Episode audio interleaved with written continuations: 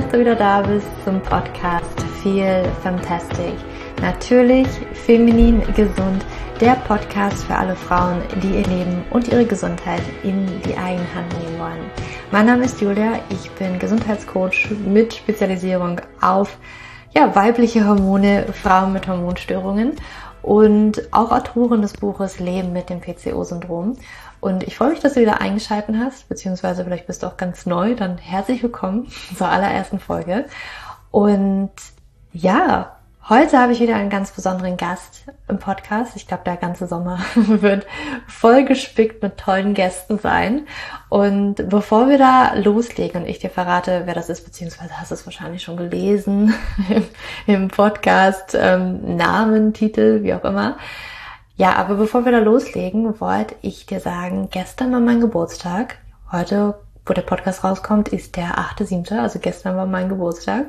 Und zu diesem Anlass haben wir uns überlegt, dass wir meinen Hormon-Kick-Off, der am Anfang dieses Jahres gelaufen ist, der Hormon-Kick-Off-Workshop, den gibt es ja immer noch. Also du kannst dir die ganzen Aufzeichnungen, die ganzen Inhalte davon ja jederzeit buchen, jederzeit angucken in deinem eigenen Tempo. Und weil mein Geburtstag war, gibt es da einen kleinen Rabatt in Höhe ja, von 32 Euro. Ich bin 32 Jahre alt geworden. Du kriegst den jetzt 32 Euro günstiger. Das heißt also, du kannst heute noch sparen. Also ich glaube, heute ist der letzte Tag. Genau, wir haben das 48 Stunden, gibt es diesen Rabatt. Und ja, mein Hormon-Kick-Off, das war ah, mein allererster Online-Kurs, könnte man sagen. Mein aller, allererster Online-Kurs, ähm, der ja in diesem Jahr zum zweimal gelaufen ist und mit so unglaublich vielen Frauen. Ich glaube, ähm, in der zweiten Runde, ja, über 300 Frauen waren mit dabei auf jeden Fall. Und auch in der ersten Runde war das schon so, so viel.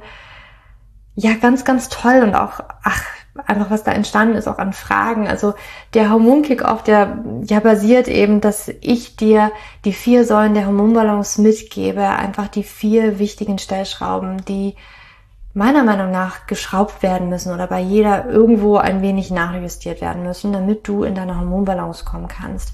Egal, ob du ja unregelmäßige Perioden hast, gar keine Periode hast, ähm, einen unerfüllten Kinderwunsch, oder auch andere Hormonprobleme. Wir gehen ganz, ganz viele Dinge dort durch und das Feedback war einfach atemberaubend. Ähm, wir haben einige Perioden-Dance-Partys auch nach Hormon, auch nach dem Hormon-Kick-Off feiern können und ja, ein paar Schwangerschaften sind auch eingetroffen.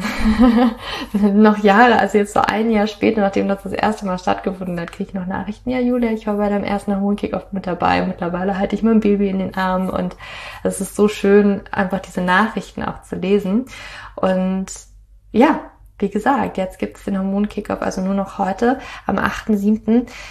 Ähm, preiswerter mit meinem Geburtstagsrabatt und du findest wirklich so, so viel drin. Da gibt es ähm, ja sehr viel Videomaterial, ein, ähm, ja, eine Psychedelic Breath Session, eine kleine Bonus-Session findest du dort auch, also da kannst du auch mal reinschnuppern. Handouts, Coaching-Übungen, alle ja, möglichen Schritte und Tipps, die dir weiterhelfen, deine Hormone mehr und mehr ins Gleichgewicht zu bringen. Also wenn du noch diesen Sommer den ersten Schritt gehen möchtest, dann ist mein Hormon Kickoff auf jeden Fall das Richtige für dich. Und ich freue mich, wenn du mit dabei bist. und ja, jetzt kommen wir zum heutigen Gast. Und zwar ist das Nina. Nina ja leidet, litt an Endometriose und ähm, ist Mentorin für ganzheitliche Gesundheit bei Endometriose und befindet sich selbst eben auf diesem ja, ganzheitlichen und auch spirituellen Heilungsweg ihrer Endometriose. Und ähm, darüber sprechen wir in dem Podcast. Also wir sprechen über ihren Weg, über die Dinge, die ihr geholfen haben, weil Endometriose betrifft ja unglaublich viele Frauen. Und manche wissen es vielleicht noch gar nicht, Sie denken, ich habe halt Periodenschmerzen und das ist normal. Nein, das ist nicht normal, ja. Ähm, und so ging es halt auch Nina. Nina wusste das auch ganz lange nicht, dass sie Endometriose hatte. Und das kam irgendwie ganz zufällig heraus. Und jetzt redet sie darüber, weil sie ist wirklich diesen ganzheitlichen, ganzheitlichen Weg gegangen und hat damit schon sehr viel Verbesserung in ihrem Leben feststellen können, also viel weniger Schmerzen. Aber hör dir das am besten selber an. Sie spricht ganz offen und ehrlich über all die Dinge, die ihr helfen. Und ähm, ich freue mich einfach auf dieses wundervolle Gespräch und dass du äh, mithören darfst. Und ja, ich wünsche dir ganz viele Aha-Erlebnisse und vielleicht auch mal einen ganz neuen Input noch, den du vielleicht selbst noch nicht ausprobiert hast, wo du vielleicht noch mal hingucken kannst mit deiner Endometriose, wenn du eventuell darunter leidest. Und ja, ich wünsche dir ganz viel Spaß und vor allem ganz viele Aha-Momente.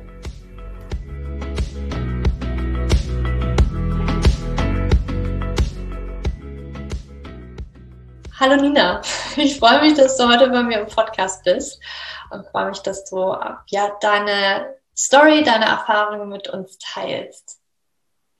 Hi Julia, danke, dass ich da sein darf und in deinem Podcast. Ja, ich freue mich sehr. Nina, jetzt kenne ich vielleicht einige noch gar nicht. Ähm, magst du vielleicht mal so ein bisschen über dich erzählen? Auch dein Thema ist ja Endometriose. Wie das auf einmal in deinem Leben aufpoppte, was dann in dir vorging und ähm, wie du auch da selber rangegangen bist, weil jetzt teilst du ja auch das Wissen mit Frauen, ähm, wie man vielleicht Endometriose, also was man halt auch noch machen kann. Deswegen, ähm, ja, erzähl doch gerne mal über dich, wie, wie ist es zustande gekommen? Wie, wie kam die Endometriose in dein Leben? Wann hast du das erste Mal davon erfahren? Also, das erste Mal von der Endometriose erfahren habe ich ziemlich genau vor einem Jahr, 2000, äh, vor einem Jahr, vor, vor vier Jahren, das war 2017. Und davor, ungefähr ein Jahr vorher, habe ich angefangen zu arbeiten. Mein Leben ist super stressig geworden. Und ich hatte super viele körperliche Symptome. Eine Zyste hatte sich entwickelt, die meine Frauenärztin beobachtet hat wo wir ganz, also für, ich glaube, fünf Tage mal irgendwie so eine Pille nehmen sollten, damit die dann weggeht davon. Was, wo sie nicht weggegangen ist. Und eigentlich wollte ich auch gar nicht die Pille nehmen. Aber ja, ich habe da alles ausprobiert und dann hat sie mich ins Krankenhaus überwiesen und meinte, ja, die Zyste ist jetzt so um die fünf Zentimeter groß. Jetzt ist mal Zeit, dass du ins Krankenhaus gehst und da mal untersucht wirst. Und ja, ich habe dann auch super schnell einen Termin bekommen, weil ich glaube, jemand vorher abgesprungen ist. Und dann war ich da und vor allem im Wartezimmer musste ich also Ewigkeiten warten und da ist mir so ein Flyer in die Hand gefallen. Da stand Endometriose drauf und ich so, hä, was soll das sein? Habe ich noch nie gehört. Und habe dann so durchgeblättert, ja, stärke Periodenschmerzen, vor allem vor der Periode, Schmerzen beim Geschlechtsverkehr, starke Blutungen, ja, irgendwie so einen starken Blähbauch auch. Und irgendwie hatte ich so ein ganz, ganz schlechtes Gefühl in mir drin, dass ich ja dachte so, irgendwas, irgendwas ist damit, aber ich bin eigentlich nie gerne zu Ärzten gegangen und habe versucht auch immer alles so irgendwas Diagnosen oder Symptome oder so zu verdrängen und habe mir gesagt, ja, das wird schon nicht so sein, ist doch alles nicht so schlimm. Und dann war ich im Untersuchungszimmer drin und ja, die Zyste war groß und es war eine Schokoladenzyste im Ultraschall und gefühlt ist der Arzt aber gar nicht so sehr darauf eingegangen, sondern man hat in der Scheide so Durchwachsungen gesehen, die halt auch super schmerzhaft waren.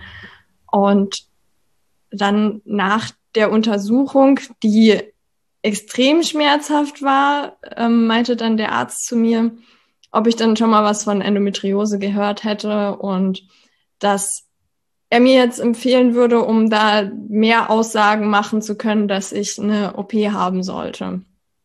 Und ja, für mich waren in dem Moment die einzigen Sachen, die in meinem Kopf waren, Kinderwunsch, was passiert jetzt damit? Ich war halt Ende 27, fast 28. Das war immer so eine Zeit, wo ich mir gedacht habe, so, ja, eigentlich könnte es doch jetzt so Richtung Kinderwunsch gehen.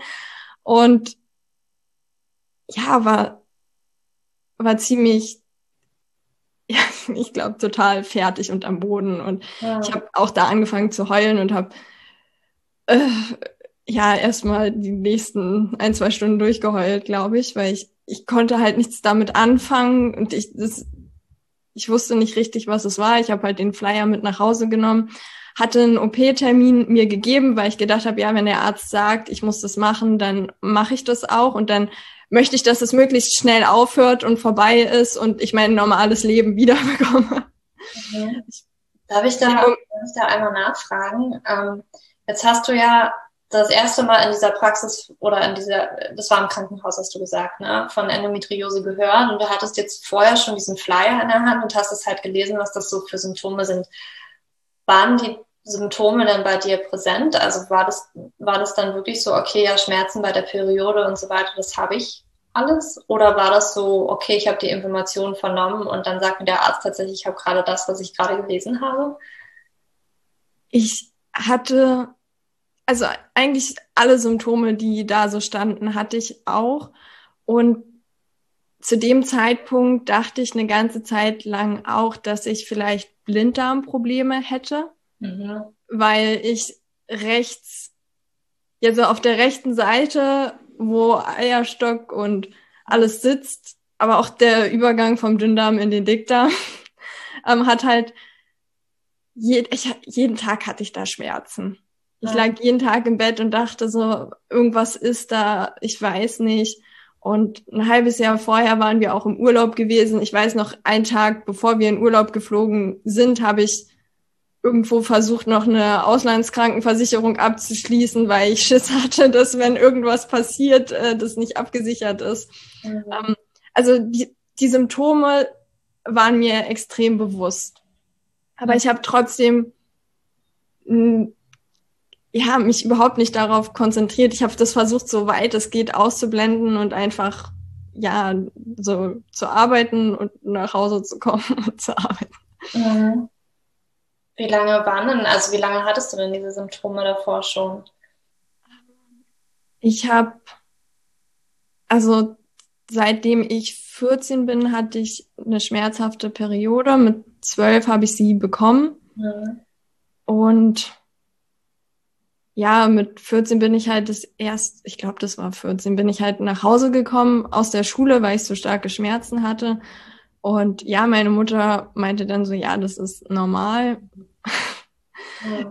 An dem Tag konnte ich halt dann noch zu Hause mit Wärmflasche im Bett liegen. Aber es hat halt auch nicht irgendwie so geholfen.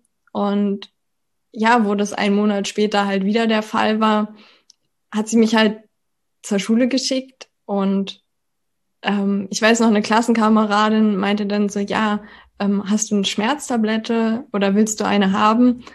Und ich so, nee. Wir waren zu Hause auch immer nicht so mit Medikamente und es war eigentlich alles immer so eher nicht. Und dann habe ich die Schmerztablette genommen und war so, krass, meine Schmerzen sind weg. Mhm. wie so ein, ja, das war so, so wie so ein kleines Wunder und da dachte ich so, ja, okay, dann, ja, dann wird es wohl jetzt häufiger mal eine Schmerztablette werden. Krass, also du hast es echt gar nicht so, weil ja, normal, Periodenschmerzen normal und auch gibt ja Schmerztabletten, war das dann echt so, okay, eigentlich über die Zyste, so ein Zufallsding, okay, du kriegst den Flyer und dann sagt er dir das auch noch, ja, schon mal davon gehört. Okay, krass. Also das war der erste Tag, wovon du da, davon gehört hast und dass das vielleicht auch eigentlich Grund dafür ist, dass du so viele Jahre unter Peri Anführungsstrichen normalen Periodenschmerzen zu tun hast. Ja, genau, das, durch die Pille ist es halt weggegangen bei mir. Ja. Ich habe die ungefähr acht Jahre lang genommen. Nur dass am Ende von meiner Pillenzeit, das war so um 2014 rum, da habe ich trotzdem wieder Schmerzen gehabt. Und ich glaube, so richtig eskaliert ist bei mir alles wie bei so vielen auch. Ich habe die Pille dann einfach irgendwann abgesetzt. Und hatte ja super viele Nebenwirkungen, Haarausfall, äh, richtig schlimm Pickel und Akne und ja, aber auch da habe ich halt gedacht, so ja, es wird schon, es wird schon wieder vorbeigehen. Wenn man halt danach gegoogelt hat, kam halt so, ja, Haarausfall ist normal, wenn man die Pille absetzt. Und dann dachte ich so, ja, mein Körper regelt das schon. Aber eigentlich glaub, also nach dem Absetzen der Pille ist halt alles bis zur Diagnose immer körperlich schlechter geworden. Okay. So, jetzt hast du die Diagnose gehabt. Für dich war das ein kleiner Zusammenbruch. So hat sich's angehört. Du hast irgendwie geweint. Und dann stand halt diese OP im Raum. Was hast du dann gemacht? Genau. Ich bin, also ich hatte meinem Freund davon erzählt und meinte so, also einen Monat bevor die Diagnose kam. Oder also ich in dem Moment weiß ich gar nicht, ob es die Diagnose oder der Verdacht ist, weil bei Endometriose ist um die Diagnose zu bekommen, immer so ein bisschen komplizierter. Ähm, aber ähm, ja, mein Freund hat dann sehr, sehr ganzheitlichen Blick auf alles und ist da sehr, sehr logisch reingegangen in einem State, wo ich halt überhaupt nicht mehr logisch denken konnte. So, mir wird gesagt, ich habe eine Krankheit, wo es schwieriger ist, Kinder zu bekommen. In dem Moment war meine größte Sorge der Kinderwunsch und was passiert. Und er hat mir quasi bewusst gemacht, so, ja, die Endometriose geht nicht weg von der OP. Und das ist auch nicht die Ursache. Also wo liegt eigentlich die Ursache von, dass da jetzt Zellen an einem falschen Ort sind und dass man da viel ganzheitlicher gucken muss und das nur allein die OP und das Rausschneiden ja auch wieder zu neuen Verwachsungen führt. Ähm, ja, es war in dem Moment hat, ich würde mal sagen, war es Glück oder Schicksal, weil seine Familie kannte, also hat mal eine Ärztin kennengelernt, die sich auf Endometriose spezialisiert hatte und war halt eine normale Gynäkologin und da sind wir halt hingegangen und die hat sich wirklich sehr, sehr viel Zeit genommen, mich zu untersuchen und hat ja meinen Darm untersucht, meinen Bauch untersucht und mit mir auch ein langes Gespräch geführt. Auch mir die Angst ein bisschen vor der Zyste genommen, dass sie theoretisch auch wieder weggehen kann, dass mein Darm gerade starke Probleme hat, weil er extrem, also sie hat viele Drucktests gemacht und der hat sich dann immer sofort angespannt und man konnte da gar nicht reindrücken. Und sie hat mir halt einfach ein, ein Bewusstsein dafür gegeben, dass ganz, ganz viel mit meinem Darm auch nicht in Ordnung ist. Und dann habe ich, ich, vorher hatte ich nie was mit ganzheitlicher Medizin zu tun oder auch mit Heilpraktikern. Und für mich war die Schulmedizin immer das so, ja, man geht dahin und dann wird einem geholfen und dann ist alles gut. Und ich hatte das Gefühl, bei der Endometriose ist es nicht so weil die Schulmedizin da selber vor einer Wand steht, wo sie nicht wirklich wissen, wie es weitergeht oder was davon heilbar ist oder wie man da den Körper bestmöglich unterstützen kann. Und ja, mir hat die Sichtweise von der Ärztin, die ja bei, also die ja auch ganzheitlich gearbeitet hat, da super viel geholfen, meinen Körper besser zu verstehen. Mhm. Und die hatte mir dann einen ersten Impuls gegeben. Ich soll mal auf Gluten verzichten. Ja. Genau. Und so bin ich dann quasi erstmal ins Experimentieren übergegangen und habe die OP weggeschoben, so nach dem Motto, ich kann die OP immer noch machen, wenn ich das Bedürfnis habe. Ja. Aber bis oder ab jetzt gucke ich erstmal, was sonst noch möglich ist und wie es meinem Körper danach geht. Mhm. Weil wenn es schlechter ist, kann man ja immer noch darauf zurückgreifen, aber man kann auch erst, oder ich konnte erst mal versuchen, verschiedene Dinge auszuprobieren, um dann die Reaktion von meinem Körper abzuwarten. Ja. Und es war am Anfang gar nicht so schwer, äh, war schon schwierig, weil meine Frauenärztin das nicht so cool fand. Sie so, ja, sie haben Kinderwunsch, da ist die Zyste, da steht Endometriose im Raum ähm, und hat mir dann noch einen Termin oder eine Überweisung für ein anderes Krankenhaus gegeben mit Endometriosezentrum und da war glücklicherweise der Termin erst fünf Monate später. Dann habe ich mir halt so gesagt, so, okay, ich probiere jetzt in den fünf Monaten Dinge aus und schau mal, was passiert. Und ja, dann war das Größte, was ich in den fünf Monaten gemacht habe, eigentlich nur meine Ernährung auf glutenfrei umgestellt, keine Fertigprodukte mehr, frisch gekocht. Und dadurch sind ja so also gerade so die täglichen Schmerzen weggegangen. Und dann dachte ich so, ja, okay, es fühlt sich richtig an. Ich mach mal weiter. Und ich hatte aber auch immer dieses im Hinterkopf, so, okay, da habe ich eh noch einen Termin, da wird es kontrolliert und dann mal schauen, was da ist. Und bis zu dem Termin hat sich das so weit verbessert, dass ich halt da reingegangen bin und ziemlich klar wusste, nein, ich möchte keine OP, habe das mit der Ärztin klar kommuniziert, die mich da untersucht hat. Und sie ist dann ja nach dem Endometriose-Leitfaden wirklich durchgegangen. So im Nachhinein habe ich das halt reflektiert und habe halt gesehen, okay, sie hat verschiedene Dinge abgefragt, hat ähm, ja, sie hat mir sogar diese Durchwachsungen auch gezeigt und hat auch getastet und auch ähm, den Darm oder im Darm wird da abgetastet. Ähm, da hat sie halt was gemerkt, so, ja. Aber es war jetzt nichts Akutes, wo sie gesagt hat, es muss jetzt operiert werden. Mhm.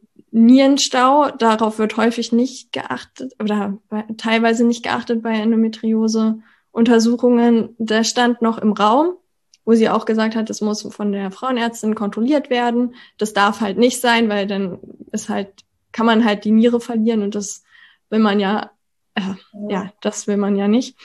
Und genau. Und dann sind wir dabei verblieben. Da habe ich tatsächlich die Diagnose dann auch bekommen, dadurch, dass man sie halt in der Scheide sehen konnte. Ähm, genau. Okay, okay. Dann war es halt sozusagen sicher, okay, es ist Endometriose, was vorher einfach nur im Raum stand.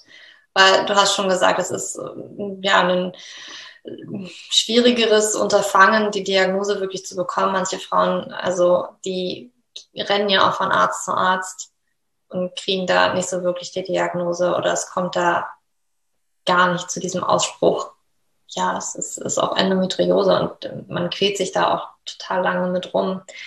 Okay, jetzt hast du ähm, bis heute keine OP gehabt, ne? Ja, genau, ich hatte noch keine OP.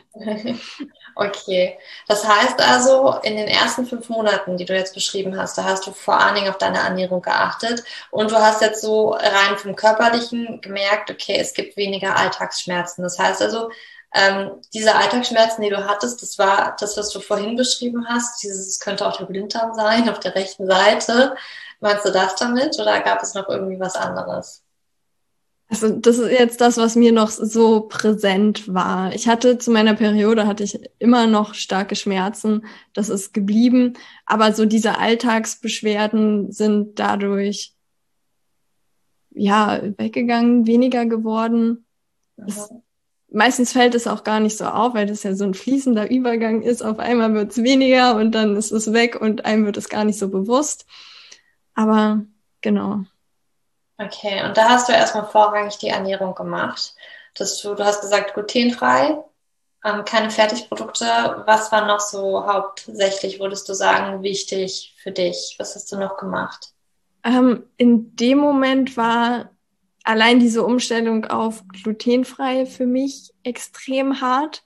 Ja. Wenn man auf ja, Gluten verzichtet, dann kommt automatisch mit dazu, dass man, also für mich kam damit dazu, dass ich viel, viel weniger Zucker gegessen habe und Süßigkeiten, weil ja, da einfach die Auswahl nicht mehr so groß war wie vorher und ich schon angefangen habe, bewusster zu essen. Ähm, ja, und ich habe ein bisschen angefangen mit Pilates, aber jetzt nicht so. Also die Frau der Sonne hatte mir noch paar Übungen gezeigt und ich so, okay, ich habe das so im Hinterkopf und habe dann angefangen, viel zu lesen, auch mich mehr mit dem Thema selber zu beschäftigen. Aber ich, am Anfang war es eine sehr, sehr langsame Geschichte bei mir, bis ich dann, ja, bis es ab dem Zeitpunkt, wo ich da im Krankenhaus war, eine Woche vorher, also wo ich die Diagnose bekommen habe, eine Woche vorher war ich bei einem ganzheitlichen Arzt, der mich an meine Glaubens, also der vieles, was ich geglaubt habe, in Frage gestellt hat, weil der tatsächlich ähm, gependelt hat. und ja, wir sind da auf Empfehlung hingegangen. Und da war es so, so ich war so, ja, okay, äh, strange, was du da mit mir machst. Aber ja, ähm, und er hat viele Sachen ausgependelt, die er danach durch Bluttests und durch Stuhlproben ähm, be belegt hat, mhm. was das Vertrauen halt in den Arzt extrem gestärkt hat. Und mit dem zusammen habe ich dann, bin ich Unverträglichkeiten angegangen, habe da viel, viel stärker noch meine Ernährung umgestellt, dann wirklich auch auf Milchprodukte komplett verzichtet. Das waren so alles Dinge, mit denen habe ich langsam angefangen in der Zeit vorher, weil weil ich gelesen habe, ja, das ist, könnte problematisch sein, aber ich war nie so, dass ich jetzt gesagt habe, ich kann jetzt auf einmal auf alles verzichten, sondern also für mich war das wirklich so eine langsame Umstellung und ich habe das Gefühl gehabt, bin immer den nächsten Schritt erst gegangen, wenn ich bereit dazu war oder wenn mir dann oder ich jemanden viel Geld bezahlt habe, dass er mir sagt, ich soll darauf verzichten. Genau. Ja, das ist ja auch tatsächlich manchmal Sinn auch, ne? Ähm, ich sage immer, ich, oder hast du das auch gesagt mit der Handtasche, als wir uns das letzte Mal unterhalten haben, wenn ich mir jetzt ich weiß es gar nicht mehr. Irgendwie kam dieses Beispiel, ja, wenn ich mir eine billige Handtasche kaufe, dann gebe ich da halt nicht so wirklich viel drauf acht, ne? Aber wenn ich mir halt wirklich, keine Ahnung, was gibt's da? Chanel, ich glaube, die kosten schon ich weiß gar nicht, vierstellig vielleicht? Ich habe keine Ahnung. Teuer. Das ist jetzt nicht so mein Ding, aber man kann ja auch für Schuhe unglaublich viel ausgeben. Ne? Und da geht man vielleicht auch ein bisschen fliegiger mit um. Und so ist es halt auch, dass man es dann vielleicht auch ernster nimmt, tatsächlich die Investition. So spannend. Was würdest du denn sagen, waren so wirklich, also welche Knackpunkte bist du bei dir angegangen? Also du hast auch mehrmals jetzt, glaube ich, den Darm auch schon genannt also ja, leg einfach mal los. Was waren so wirklich deine Knackpunkte, die wirklich, wo du sagst, ich glaube, das hat schon auch groß zu meiner Endometriose, zu meinen Schmerzen beigetragen? Um, ähm, auf jeden Fall mein Darm, dass ich da auf die Ernährung geachtet habe. Bei mir war es, ich glaube, vor allem wirklich Gluten. Oh. Und ja, also ich habe bestimmt ein Jahr oder eineinhalb Jahre lang wirklich mich intensiv um den Darm gekümmert, auch in Bezug auf Parasitenthemen. Ähm, das weiß ich gar nicht. Also das war in zusammen mit dem äh, Zusammenhang mit dem Arzt. Ja. Und da habe ich ähm, ja relativ lange auch mit Albendazol gearbeitet. Mhm. Ähm, Genau, und aber da ein Punkt, Darmspülungen. Ja, ähm, ja die habe ich über, ich glaube, über ein Jahr lang relativ regelmäßig gemacht. Und ich bin der Meinung, das hat bei mir auch extrem zur Verbesserung beigetragen und ich nutze sie immer noch. Ähm, so ungefähr alle acht Wochen mache ich eine Darmspülung. Mhm. Genau, also für mich ist der, die Ernährung, der Darm und dann aber auch die Beziehung zu meiner Gebärmutter, zur Weiblichkeit an sich, zum Unterleib, weil ja, ich hatte mich um meinen Darm gekümmert, so die Schmerzen sind weggegangen, meine Stuhlprobleme sind weggegangen und ich hatte aber trotzdem immer noch Schmerzen und dann war ich mal bei bin ich irgendwann auf Laura Seiler gestoßen. Sie macht ja die Rise Up in Shine Uni und in hier, hier in Berlin gab es so ein Treffen, ähm, wo ich hingegangen bin und eine hat am Ende so einen Woman Circle angeboten und ich war so, eigentlich voll uncool. Ich traue mich gar nicht dahin zu gehen, aber ich habe das Gefühl, das ruft mich. Mhm. Und dann bin ich da reingegangen und es war halt, ja, voll, voll schön. Und wir haben halt eine Gebärmuttermeditation gemacht dann habe ich halt festgestellt, dass für mich so mein Unterleib so ein, eigentlich schon so ein schwarzes Loch war. Und ich durch diese Meditation erstmal verstanden habe, so, okay, da ist, da ist was in meinem Unterleib, was mir nichts Böses will, was mir Hinweise gibt. Und diese Connection aufgebaut. Und sie hat auch das erste Mal davon erzählt, dass es Leute gibt, die frei bluten, also keine Tampons oder Cups oder ich weiß gar nicht, ob die Binden benutzen. auf jeden Fall lauter Dinge, die ich erstmal so, ja, ich weiß nicht, was soll das alles? Ich habe mich da nicht, ja, ich habe das Gefühl, da waren so lauter Themen, Weiblichkeitsthemen, die so, wo ich schon so noch ein bisschen auf abstoßend war. Also eigentlich genau wie auch mit dem Arzt, wo ich das erste Mal auf den getroffen bin oder auch auf Heilpraktiker. Ich war immer super skeptisch und die haben, ich habe es aber immer trotzdem gemacht. Oder gerade deswegen, weil ich so skeptisch war, habe ich die Sachen gemacht, weil entweder mein Herz gesagt hat, mach das mal, oder jemand anderes, den ich wertgeschätzt habe, gesagt hat, mach das mal.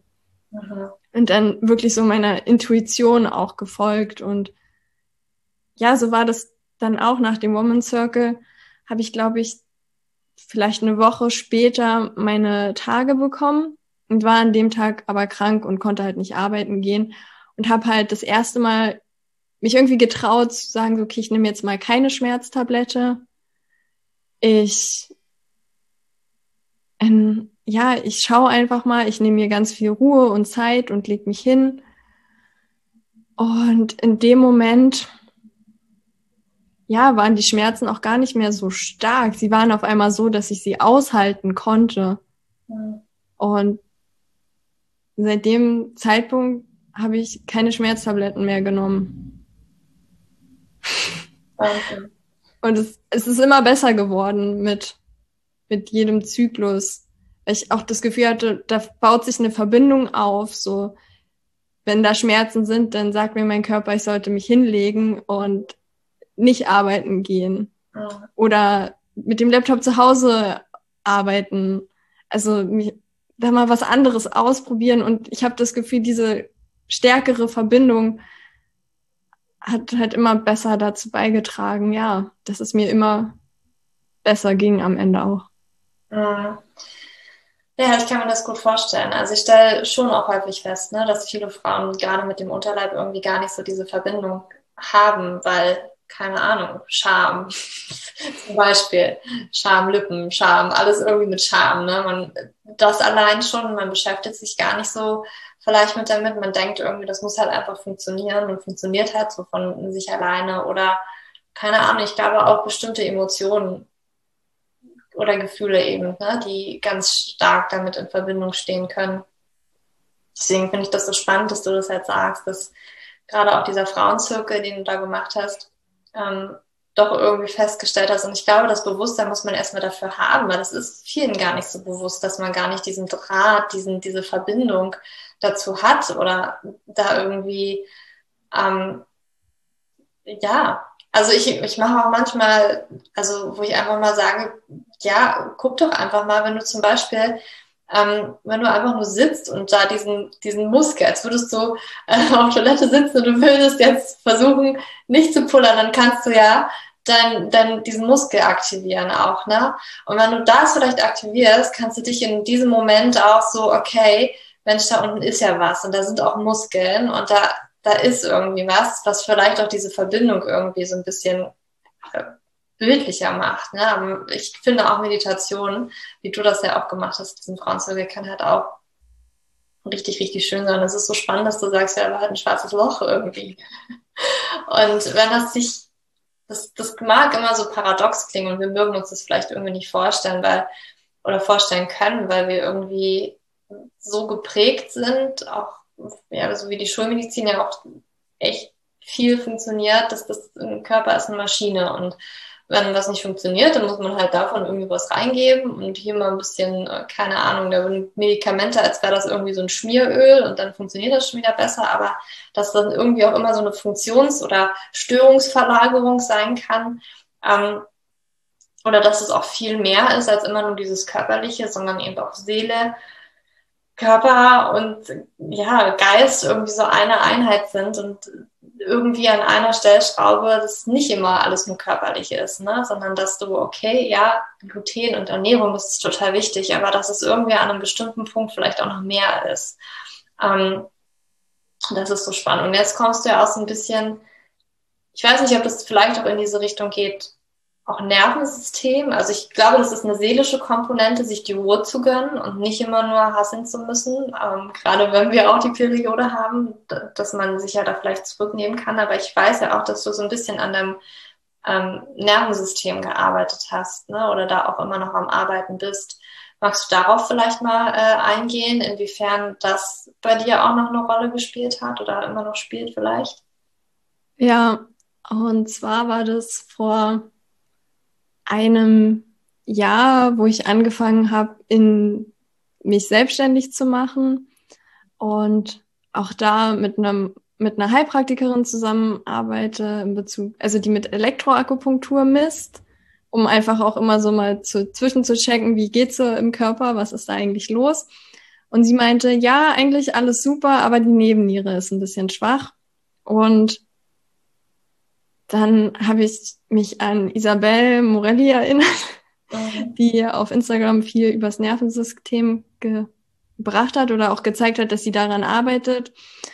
Ja, und dann bin ich auf Hannah Rödiger gestoßen durch Isabel und für mich war das so in dem Moment, ich, ich muss mit ihr zusammenarbeiten. Das, ich ich habe da das wieder dieses Gefühl im Herz. Am Anfang, Anfang des Jahres hatte ich es mal verdrängt gehabt, das war im März. Und dann im Juli war ich bei der Heilpraktikerin und dann war das so, gar keine Frage. Ich bin irgendwie nach Hause gekommen und habe mir sofort Hannah eine E-Mail geschrieben, dass ich mit ihr zusammenarbeiten möchte und wie das dann ist und ob sie da Zeit hat und Kapazität.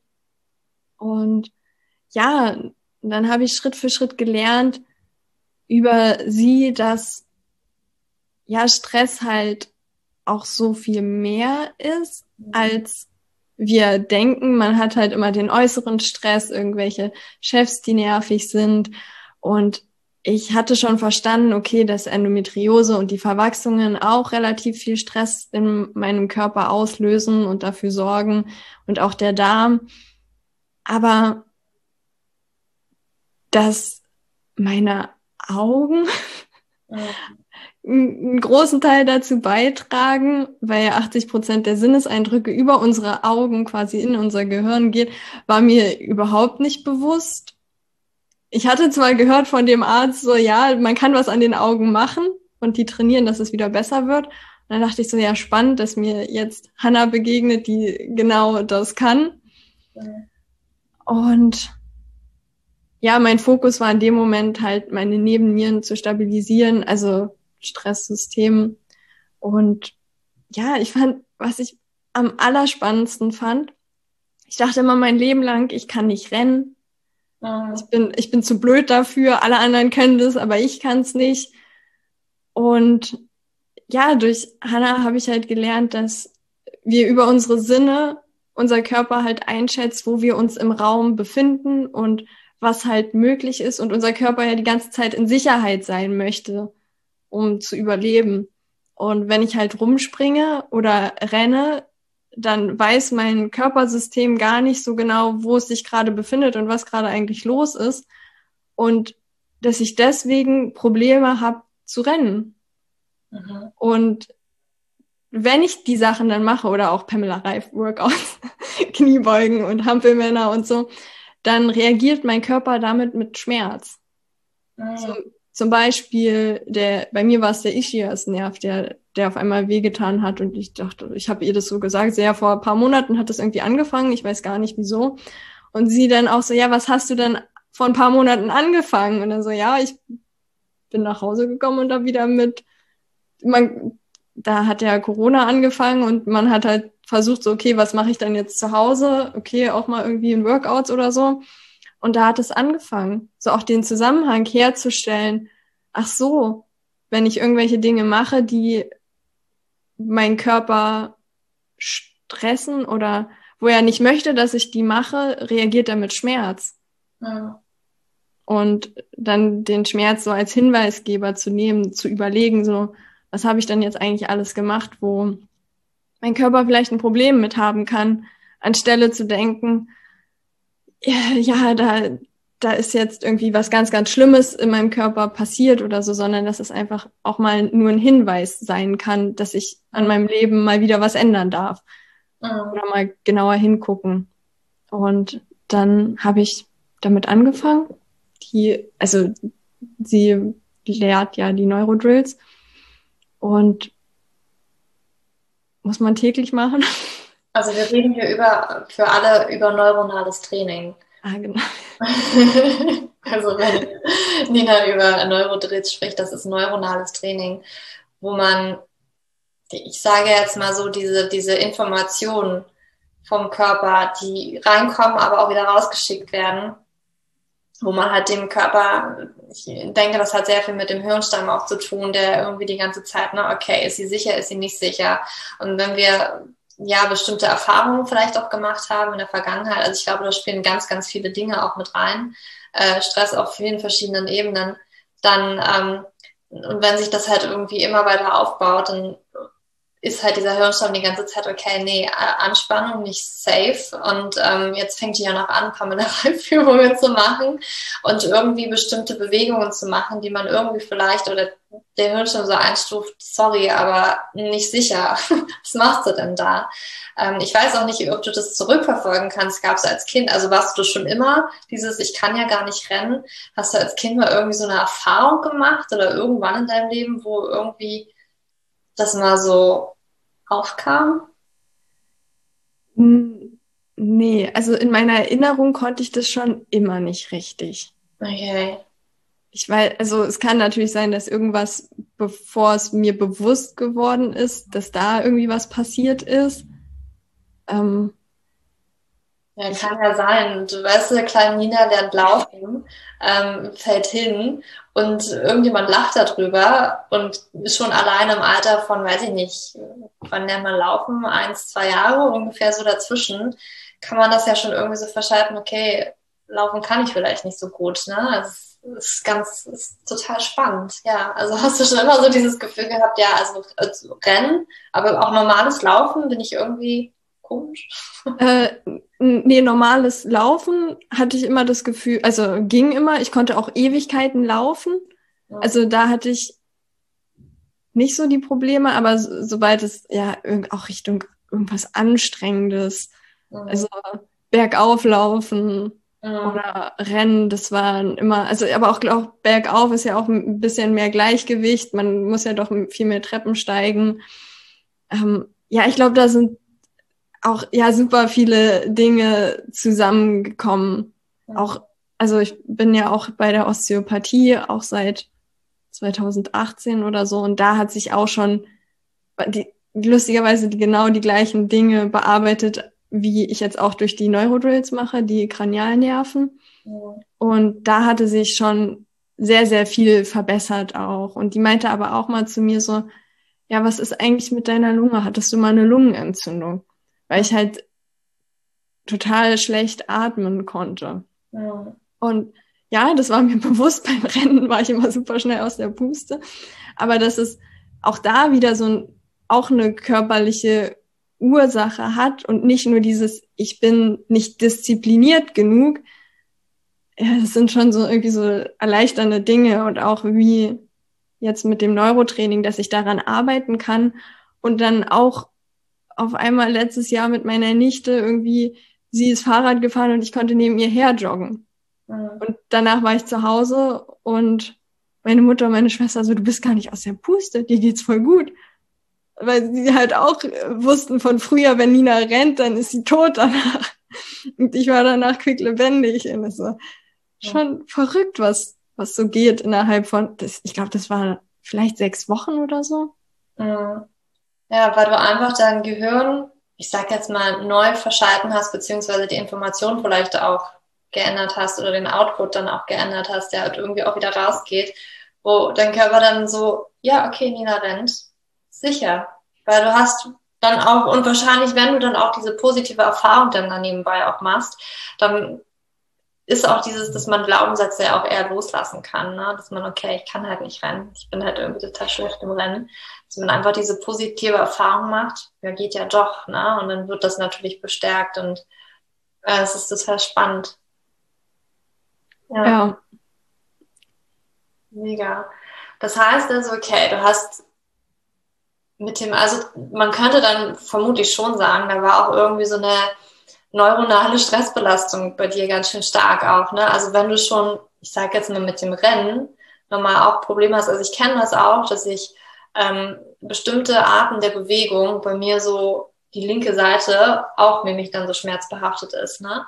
Ähm, ich aber auch rausgefunden habe, dass es auch sehr viel, also dass der Körper dann irgendwie so zumacht, dass er diese Information, die er halt bekommt, so sagt, mm, nee, ist nicht. Das habe ich auch mal in meinem Leben irgendwann gehabt, gar nicht mehr, wenn ich nur irgendwie Sport gemacht habe, sondern wenn ich so, oh, ich weiß noch, ich habe früher mal, ähm, also ich habe so Trainerlizenzen, ich bin auch, ich habe auch damals neben dem Studium im Fitnessstudio gearbeitet und ich fand das echt grauenvoll und allein schon, ich war nur zweimal vier Stunden in der Woche da und das waren immer so zwei, ich glaube, das war Donnerstag und Freitag und das ganze Wochenende ging es mir so scheiße, weil meine linke Seite komplett zugemacht hat und dann musste ich mich das ganze Wochenende erholen.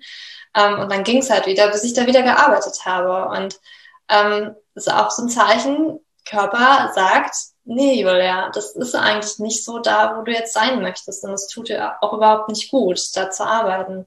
Und ähm, rückblickend verstehe ich das jetzt auch. ja, ja, das ist total spannend, so dass man da wirklich den Körper als Hinweisgeber sieht und nicht als dieses Hindernis, was einem im Weg steht, irgendwelche Dinge zu machen oder nicht zu machen. Mhm. Mir ist es auch nochmal gerade eingefallen, auch was eine Heilpraktikerin zu mir meinte. Ich hatte immer starke Schilddrüsenprobleme und die sind weggegangen, nachdem ich die Entscheidung getroffen hatte, ich gehe aus meinem Job und fange die Selbstständigkeit an. Und sie meinte, ja, du hast die Entscheidung getroffen und wenn wir uns unsicher sind, dann ist unsere Schilddrüse auch schwach. Und die wird dann viel, viel stärker, wenn wir auf unserem Weg sind und wissen, in welche Richtung wir gehen und nicht, wenn wir immer so, ja, mal gucken. Ja. Und das, ja, dass wir überall diese körperliche Komponente haben, aber auch die seelische Komponente und dass das zusammengeht. Immer, sowieso. Ja, ich, ich kann da tausend Beispiele nennen, irgendwie, wo ich das an mir selber beobachtet habe, aber auch an anderen Frauen beobachtet habe, dass wirklich dieses Entscheidungen fällen oder Gefühle zurückhalten, wo das so krass massiv sich auf körperlicher Ebene eben auch gezeigt hat. Und gerade auch viel zyklusmäßig, ne, schmerzenmäßig und so weiter. Wie sind denn jetzt gerade, also wo bist du jetzt gerade so schmerzmäßig, wenn deine Periode kommt? Ähm ja, also wenn ich mir die Ruhe gebe und mich hinlege, dann habe ich keine Schmerzen. Hm. Nur wenn du Gummi gibst, sozusagen, wenn du deine Periode hast, dann wird es halt schon noch sein. Also. Ja, ja, genau. Also da bin ich aber auch mittlerweile so sensibel oder weiß auch, okay, sobald ich halt merke, dass irgendwie was zieht oder schmerzt, lege ich mich halt hin. Ja dann bleibe ich liegen, solange bis, bis es aufhört. Eine Zeit lang habe ich auch, da habe ich gemerkt, so wenn ich halt faste am ersten Tag, ich weiß, es gibt widersprüchliche Meinungen dazu, aber wenn ich am ersten Tag faste, dann habe ich keine Schmerzen, weil mein Körper halt die Energie, die er halt zum Verdauen halt braucht. Also das hat Schmerzen ausgelöst. Sobald ich was gegessen habe, habe ich Schmerzen bekommen. Wenn ich nichts gegessen habe, war was gut.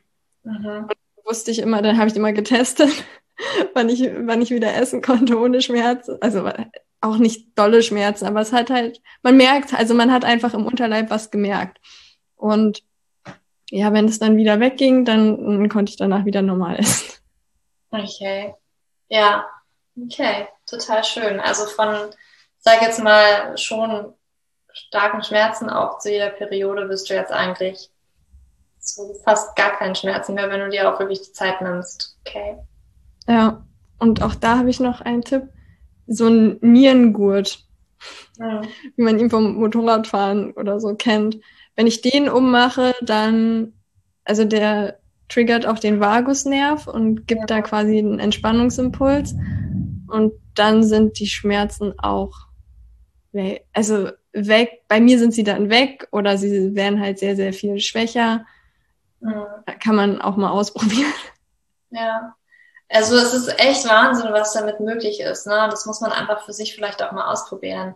Ähm, ich habe auch wieder letztens so diese Erfahrung gemacht, das habe ich im letzten Podcast oder vor jetzt, wenn der rauskommt, zwei Podcast-Folgen vorher oder so über Migräne, ähm, habe ich das auch schon geteilt, wo ich halt irgendwie einen Tag nach Hause gekommen bin, beziehungsweise auch zu Hause war, mich noch durch einen Termin gequält habe und ich habe schon so gemerkt, boah, ich habe halt Kopfschmerzen, konnte dann auch, da war ich noch in Berlin, jetzt bin ich wieder in Norwegen, aber da war ich bei meiner Mama und meine Mama hat halt so ähm, Armbrot gemacht und ich saß nur so da und meinte so, ich kann, kann nichts essen, weil mir auch übel war und ähm, bin dann erstmal duschen gegangen, weil ich so wusste, okay, ich glaube, das brauche ich jetzt gerade, um so runterzukommen, habe mich dann auch aufs Bett gelegt und habe mich so ein bisschen ausgeruht und habe halt gedacht, okay, ich mache so eine Übung, wo ich weiß, das ist halt für meinen Vagusnerv, die kann ich auch im, im, ähm, im Liegen machen, die ich von ähm, aus einem Buch von einem Physiotherapeuten habe. Ähm, ich glaube, Stanley Rosenberg heißt er. Und ich mag diese Übung total, weil ich vorher immer schon festgestellt habe, wie sich mein Körper da entspannt. Und das merke ich immer, dass bei dieser Übung anfängt, mein Magen zu zu krumm, also zu gurgeln, wo ich so weiß, aha, jetzt ist Verdauung angesprungen, also Rest and Digest Mode, was halt Parasympathikus im Nervensystem, also Vagusnervaktivierung bedeutet. Und ich habe diese Übung halt auch gemacht, sicherlich mit auch allem, was ich da vorher noch gemacht habe und so. Aber dann war auf einmal die Kopfschmerzen viel, viel besser. Also ich habe es noch so gespürt und dann bin ich halt aufgestanden und habe dann ins Wohnzimmer reingegangen und meine Mama nur so, so wie jetzt geht wieder? Ich so, ja, ich habe so diese Übung gemacht und jetzt geht es mir wieder gut und ich kann jetzt auch was essen. Ich habe jetzt nämlich Hunger bekommen und mein Magen hat auch tatsächlich angefangen zu, zu ähm, Geräusche zu machen. Und ja, das finde ich halt mega spannend, dass es halt diese Tipps und Tricks gibt. Und klar muss man es ausprobieren, wird vielleicht nicht immer sofort bei jedem. Aber ähm, ja, habe ich jetzt nochmal geteilt. ja, also Jetzt nochmal so ganz, ganz rückblickend. Was würdest du wirklich sagen, was hat dir sehr geholfen auf dem Weg, so bei dieser Endometriose dich nicht hilflos zu fühlen, sondern halt tatsächlich, okay, ich kann da was machen und ich habe wirklich das Gefühl, das hat einen sehr, sehr großen Einfluss gehabt. Ja, zum einen mir Leute gesucht, die mich auf meinem Weg unterstützt haben und mich dadurch distanzieren konnte von anderen Ärzten, die anderer Meinung waren oder auch einfach eine Zweitmeinung sich zu holen. Und ja, dann wirklich Ernährung, Darm oder Darmernährung. Und ich würde jetzt auch, ja, Neurotraining hätte ich gerne schon viel früher gehabt. Weil ich glaube, auch wenn man Probleme hat, Ernährung umzustellen, weil man so gestresst ist, kann es auch helfen, zuerst das Neurotraining zu machen, um den Stress runterzufahren, um dann quasi Kapazität zu haben, um überhaupt sein Leben zu verändern. Und ja, Leute zu suchen, die auf, die ähnlich denken wie ich. Ich habe sehr, sehr viel mich auch quasi anderen Leuten oder mir andere Leute gesucht, die vielleicht nicht Endometriose hatten, aber eine andere chronische Krankheit und die, die heilen, einfach damit ich weiß, okay, da sind andere auf einem ähnlichen Weg, denen geht's damit besser. Und dann festzustellen, die Basics sind ja immer relativ gleich, sich um den Darm zu kümmern, sich um die Ernährung zu kümmern, auch so ein bisschen, ja, mental, seelisch aufzuräumen, was ist in meinem Leben, was, was vielleicht mich nicht so weiterbringt, was bringt mich weiter, wo gibt mir mein Körper die Hinweise, nach welchen Situationen bin ich immer total fertig, welche geben mir Energie und ja, sich dann auch mit anderen auszutauschen. Wobei ich bei Endometriose sagen muss, ich habe mich erst angefangen mit anderen, die Endometriose haben, auszutauschen, nachdem ich schon extrem stabil war weil die Schicksale für mich ja. teilweise so krass sind und die Geschichten, dass ich auf meinem Weg, der am Anfang so, so anders war, als ihn viele andere machen, ähm, mich ja auch gar nicht getraut habe, da irgendwie mich zu öffnen anderen gegenüber, um Dinge zu sagen, weil ich ja auch gar nicht wusste, ob mein Weg funktioniert oder ob es mir am Ende besser geht oder schlechter oder was ja, was da am Ende bei rauskommt. Ja, yeah, I know. Kann ich gut nachvollziehen. Ähm, ich stelle zum, zum Ende hin immer allen Gästen so die gleichen Fragen. die würde ich dich jetzt auch fragen. Hast du vielleicht noch einen Buchtipp für uns oder ein Buch? Ähm, kann in die Richtung Endometriose gehen, kann aber auch in irgendeinem Bereich sein, wo du sagst, okay, das war halt jetzt nicht speziell Endometriose, aber total wichtig für mich. Ähm, ich glaube, ich habe zwei Buchtipps. also für mich ist ähm, die, das erste Buch ähm, von Lara Bryden, Aha. Period Repair Manual, ich weiß gar nicht, Periodenwerkstatt auf Deutsch. Das hat mir am Anfang so voll den Input gegeben, um alle Basics quasi auf die Reihe zu bekommen, die so körperlich waren. Und was ich total gut finde, ich weiß gar nicht, wie die Autorin heißt, die Wolfsfrau. Mhm. Das ist ja für Frauen und um sein Gott, die Weiblichkeit oder unsere Urinstinkte besser kennenzulernen. Mhm. Ich weiß gar nicht, ich habe dieses das Buch begleitet mich jetzt seit eineinhalb Jahren und ich habe das Gefühl, ich lese immer im richtigen Moment weiter, wenn die nächste Geschichte mir den nächsten Impuls für mein Leben gibt. Mhm. Ähm, Gerade wenn man schon ein bisschen weiter ist und auch da tiefer in Richtung Weiblichkeit, Spiritualität gehen will, ist das ja mein absoluter Buch.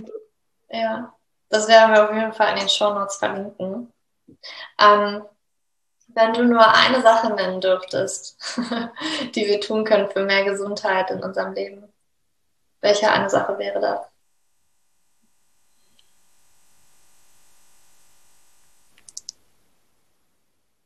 Sich mehr mit der Natur verbinden, zum Beispiel jeden Tag spazieren gehen. Mhm. Eine Sache für ein erfüllteres Leben.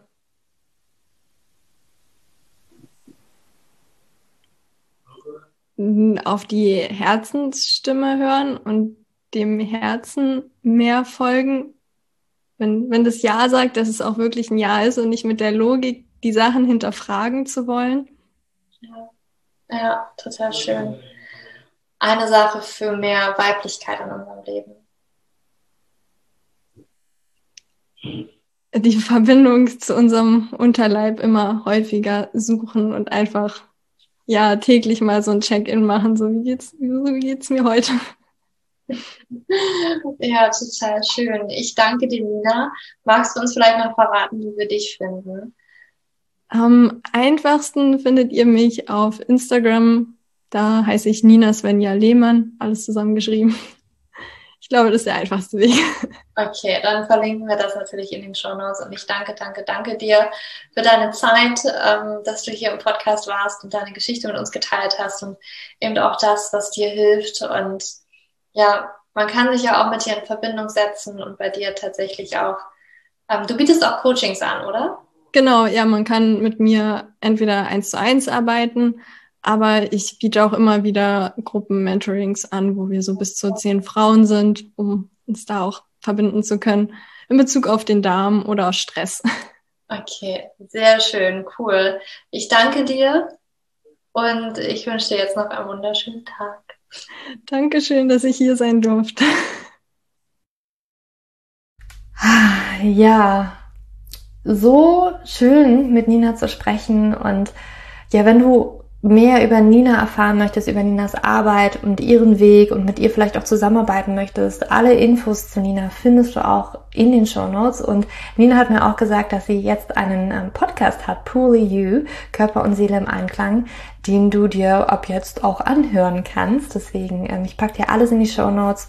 Und ähm, falls du auch, wir haben jetzt ja wir sind jetzt mal davon ausgegangen, dass du weißt, was Endometriose ist, aber du findest auch auf meiner Website, das verlinke ich dir auch nochmal in den Show Notes, einen ähm, Blogartikel von ähm, der Heilpraktikerin Andrea Mohr, die über die äh, Endometriose geschrieben hat. Da findest du auch nochmal ganz, ganz viele Infos, auch nochmal, was man aus ähm, ja, Heilpraktiker-Sicht, was Andrea da rät, ähm, das findest du auch nochmal auf meiner Website. Also da gibt es schon ganz, ganz viele Infos, auch sehr ganzheitlich auf ganz vielen verschiedenen Ebenen.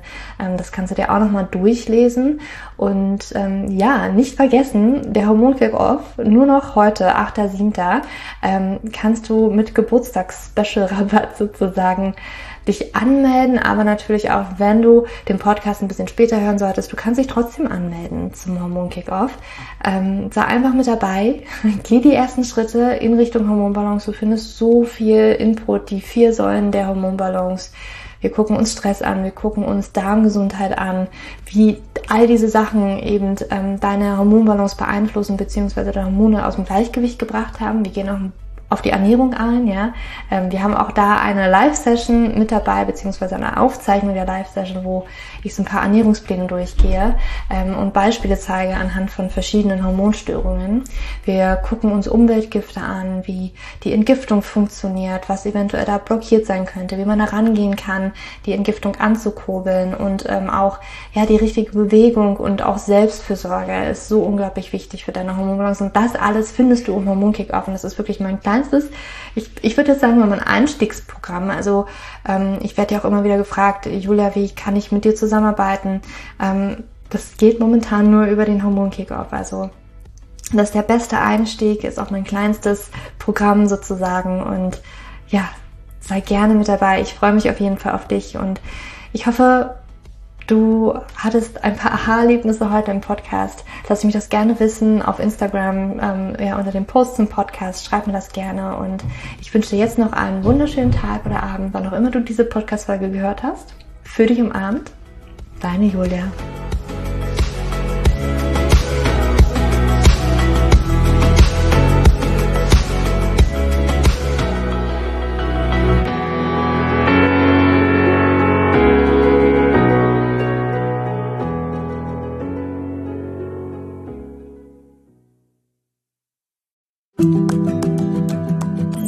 Bevor du jetzt hier den Podcast ausschaltest, habe ich noch eine kleine Überraschung für dich. Und zwar hast du vielleicht, wenn du hier reingehört hast, ja Probleme mit deinem Zyklus. Dein Zyklus ist vielleicht sehr unregelmäßig, du hast sehr lange Zyklen, vielleicht hast du auch gar keine Zyklen, vielleicht hast du irgendwie einen Zyklus, aber gar keinen Eisprung da drin, vielleicht hast du mit deiner Menstruation Probleme, vielleicht ist sie sehr stark, vielleicht sehr schwach und hinter diesen Zyklusproblemen liegen meist hormonelle Probleme, also eine hormonelle Dysbalance. Und ich habe herausgefunden, dass es meist vier Haupthormon-Dysbalancen gibt. PCOS, hypothalamische Amenorrhoe, Schilddrüsenunterfunktion oder Nebennierenschwäche, die hinter diesem Zyklusproblem, hinter deinem Zyklusproblem stecken könnten. Und ich habe einen Online-Test entwickelt, der ist komplett kostenlos, der kostet dich 0 Euro, den du einmal für dich ausfüllen kannst online und dann eben ganz bequem in dein E-Mail-Postfach die Hormonstörung oder die Hormondysbalance das Ergebnis bekommst, was auf dich wahrscheinlich eher zutrifft, um dich eben in diese richtige Richtung zu stupsen. Denn es ist so wichtig, dass wir wissen, was liegt denn eigentlich hinter meinem Zyklus Dysbalancen? Warum bleibt mir eine Periode aus? Die Ursachen können so unterschiedlich sein, aber je nachdem, was wirklich die Ursache ist, dürfen wir auch immer ein bisschen anders daran gehen. Ja, das heißt, wenn ich PCOS habe, dann äh, bringt mir nicht so viel, wenn ich hypothalamische Amenorrhoe Dinge tue, ja, oder wenn ich eine hypothalamische Amenorrhoe Dinge tue, können die Dinge, die ich bei P2S immer lese, die ich machen sollte, einfach meine Zyklusstörung, ja, oder den Zyklus einfach noch mehr in diesen nicht funktionalen Bereich drücken, ja, weil das einfach nicht die richtige Herangehensweise ist. Und deswegen habe ich diesen Zyklustest entwickelt, damit du für dich wirklich mal in die richtige Richtung gestupst wirst und da wirklich nochmal intensiver reingehen kannst und dass du endlich mal ähm, ein besseres Gefühl dafür hast, worum geht's hier eigentlich bei mir? Ja, warum, worum geht's dir eigentlich? Warum ist mein Zyklus vielleicht nicht gerade so rund? Und ja, das findest du auf meiner Website juliaschulz.net slash Zyklus-Test.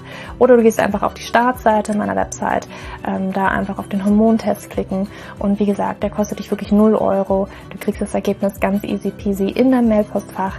Und das ist einfach ein gratis Angebot von mir für dich, damit du einfach ein bisschen besser in die richtige Richtung gelenkt werden kannst, weil ich weiß ganz persönlich, wie es ist, wenn man alles Mögliche versucht, aber eben nicht die richtigen Dinge und man einfach nirgendwo ankommt und landet und der Zyklus einfach nicht besser wird, sondern irgendwie gefühlt immer nur schlimmer. Deswegen schau da rein, juliaschulz.net slash Zyklus-Test und ähm, ich schreibe es dir auch nochmal in die Show Notes und ich freue mich, wenn du da einmal vorbeischaust und für dich diesen Test ja, einfach mal machst und für dich ein bisschen mehr in die richtige Richtung gestupst wirst.